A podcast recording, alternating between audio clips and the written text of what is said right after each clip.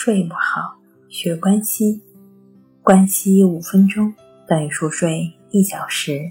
大家好，欢迎来到重塑心灵，我是主播心理咨询师刘星。今天要分享的作品是你还在吃安眠药吗？快来听听吧。睡眠是人类正常的生命活动。任何助眠药物都只是治疗失眠的辅助的手段罢了。我们怎么能依靠这些小药片来控制自己的生命活动呢？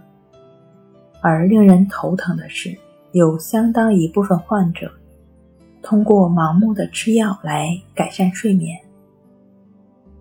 多巴胺是一种神经传导物质，主要用来传递大脑愉快、兴奋等信息。它正是造成人们上瘾的关键因素。值得注意的是，任何一种助眠的药物都无法彻底的治愈失眠。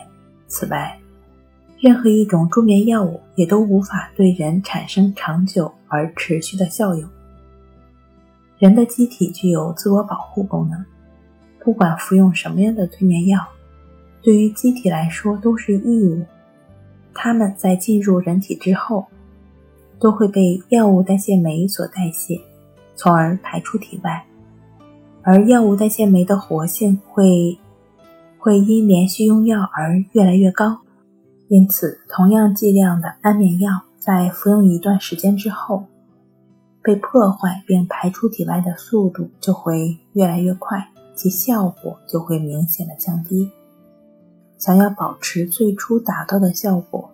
我们就不得不增加药物的剂量。但是，无论任何一种药物，我们都不可能无限量的增加剂量。俗话说“是药三分毒”。